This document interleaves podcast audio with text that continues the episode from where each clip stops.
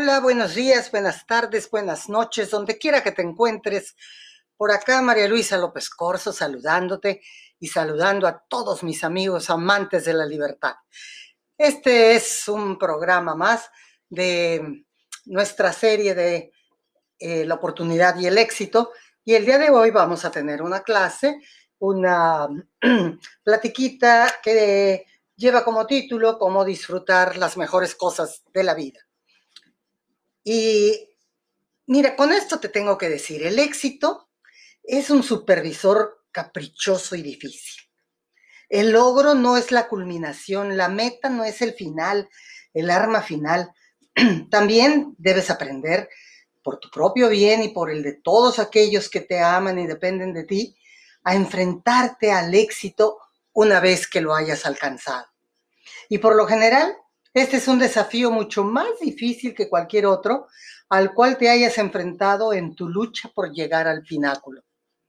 Esto lo que nos está diciendo es que tu lucha pudo haber sido difícil, pero si ya llegaste ahí, al éxito, ahora lo tienes que enfrentar y tienes que aprender a vivir con él. Ahora te tienes que convertir en un maestro del éxito. En esta lección tomada de eh, las obras de Vincent Peale, que es un Norman Vincent Peale, el, el nuevo arte del vivir, eh, nos invita a tomar las cosas con calma y a que tomemos el tiempo para vivir, porque el éxito sin alegría es vivir, eh, no es vivir, es un juego para necios. Incluso el anciano Salomón no aprendió esta verdad sino hasta que era demasiado tarde. Mira, cuando la señora Rosemary MacDonald, esposa de un ex primer ministro británico, yacía moribunda, llamó a su esposo al lado de su lecho para decirle sus últimas palabras, que fueron, conserva el romance en la vida de nuestros hijos. Eso fue lo que le pidió. Fue un impresionante mensaje de despedida, el cual al reflexionar sobre él contiene una enorme sabiduría. Charles Lamb manifestó en una ocasión, nuestro espíritu envejece antes que nuestro cabello. En la juventud empezamos a vivir con expectación, emocionados. los jóvenes contemplan los años por venir con el espíritu de aventureros, pero antes de que haya viajado muy lejos, la vida empieza a soplar sobre cada uno de ellos sus helados vientos. Intenta probar sus alas y quizá le fallan. Algunos de ellos, tristemente, después de recibir una o dos decepciones, renuncian a sus sueños y trabajan fatigadamente a lo largo de una senda de la cual ha desaparecido todo el romance.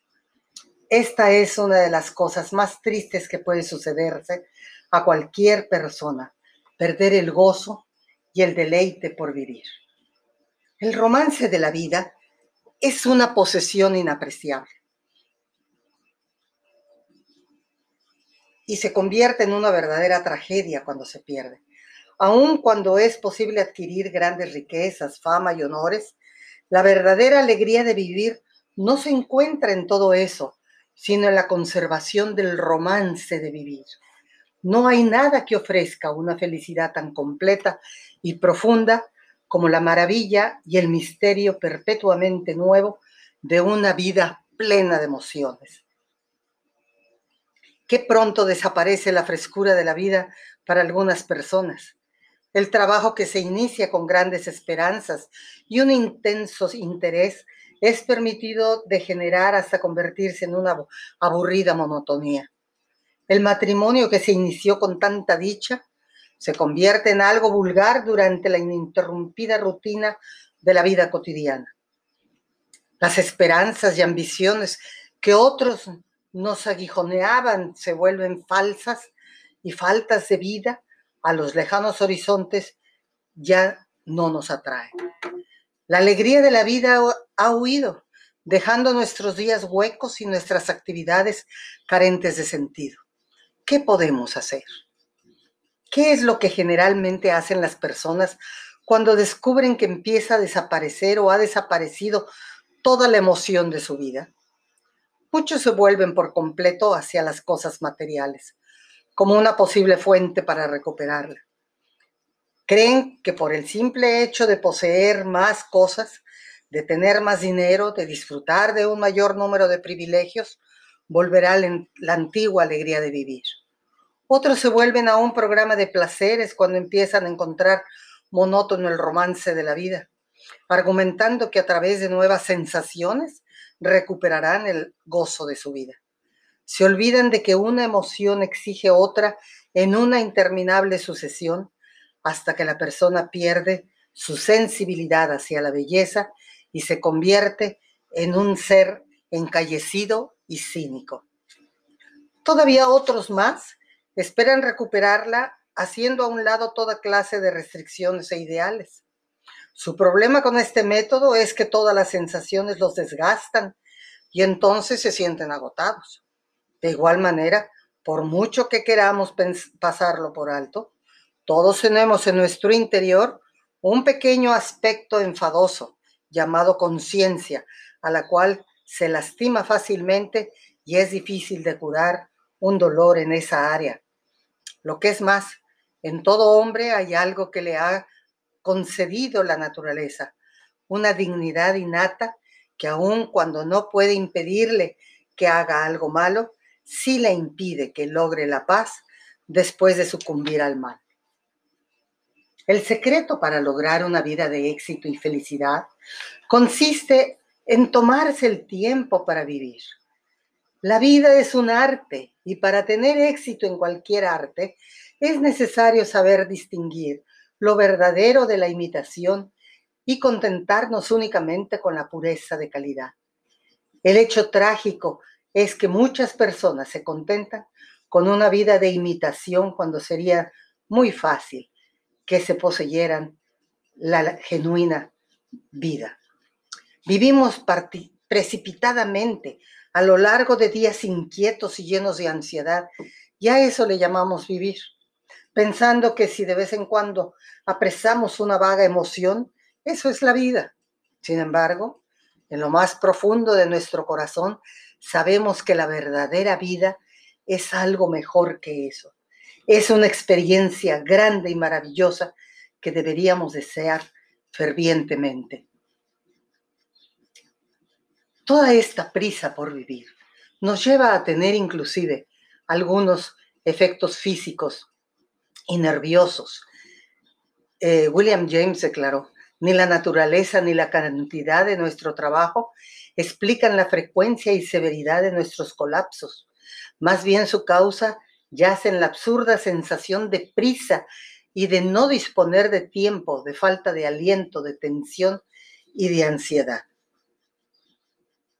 Hay que tomar las cosas con calma.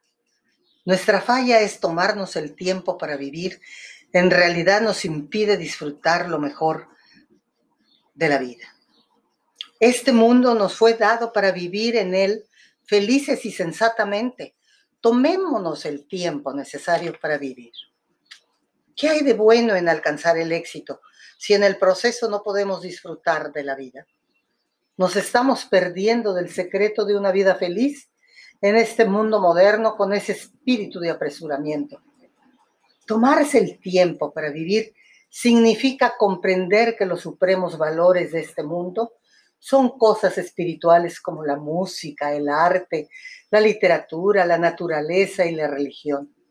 Muchas personas, sobre todo los hombres de negocios, sometidos a grandes presiones, creen erróneamente que la música, el arte, los libros y la religión no son de una importancia tan apremiante como toda la masa de detalles que llenan sus vidas. Tales hombres se encuentran con que empezando a convertirse en simples máquinas y Dios creó a cada uno de nosotros para ser un hombre, no una máquina. Es conveniente recordar que nuestro objetivo primordial en la vida no es trabajar, trabajamos para vivir. Una persona que se pasa la vida preocupándose primordialmente por los detalles, falla en el blanco y muere como un ser fracasado. No importa el grado de éxito que haya alcanzado, jamás aprendió la habilidad de organizar su vida. Una de las cosas que nos ayudaría sería dejar de matar de hambre a nuestro espíritu. No seamos esclavos de la máquina de la vida. Tenga siempre en su mente una canción, un bello poema, el susurro de la voz de Dios. Tal vez no lo sabe, pero te diré con toda honestidad que estás hambriento de todas esas cosas, que la peor clase de hambre es el anhelo del alma humana que busca las cosas que nutren más que el pan. Otra buena cosa sería hacer buenos amigos. Tomarse el tiempo para vivir también significa cultivar amistades. Shakespeare nos aconsejaba que atásemos a nuestros amigos, a nosotros, con aros de acero. Mark Twain nos recordaba que los buenos libros y los buenos amigos son parte de la vida ideal. Son bastante necios al permitir, somos bastante necios al permitir que el negocio de la vida nos aleje de la felicidad y de las amistades creativas. También, otra cosa que pasan por alto los hombres, sobre todo los de negocios, cuando pasamos por alto la fascinación que hay en todos los seres humanos, también huye de nosotros el encanto y deleite de las cosas mientras nos dedicamos a nuestras actividades. John Ruskin, un astuto observador de las flaquezas humanas y también de sus grandezas, comentó en una ocasión con gran tristeza, no me sorprende el sufrimiento de los hombres, pero sí me sorprende todo lo que pasan por alto. Delante de nuestra vista se extiende todo un mundo de belleza y fascinación, pero estamos ciegos a gran parte de él, no por una carencia fundamental de la cualidad de apreciación que hay en nuestro interior, sino simplemente porque nunca nos tomamos el tiempo para permitir que toda esa belleza nos afecte. Consideremos el placer que pasamos por alto en los libros, en las pinturas y en la música, solo porque no tenemos tiempo para disfrutar de ello. Cada noche se tiende por encima de nosotros ese inimitable dosel de los cielos que inspira tal reverencia. ¿Qué tal la luna de estos últimos días? Impresionante. En ocasiones nos sentimos atraídos y nos detenemos sobre todo en medio de la campiña y volvemos a admirarlo con un sentido de novedad, como alguien que contempla algo que antaño era familiar y que ahora vuelve a adquirir su frescura debido a una prolongada ausencia. Esa gloria está allí para inspirarnos cada noche, pero llevamos demasiada prisa y la pasamos por alto. La vida fue hecha para disfrutarla. La vida fue hecha para el hombre, no el hombre para la vida.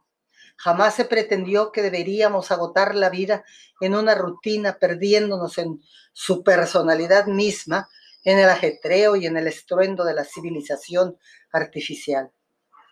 Si alguien llegara a entrar a una bellísima habitación en cuyos muros cuelgan delicadas pinturas y en donde la chimenea está encendida y hay cómodos sillones para descansar y hermosas alfombras cubriendo el piso, llegaría a la conclusión de que ese sitio fue preparado para su placer y felicidad.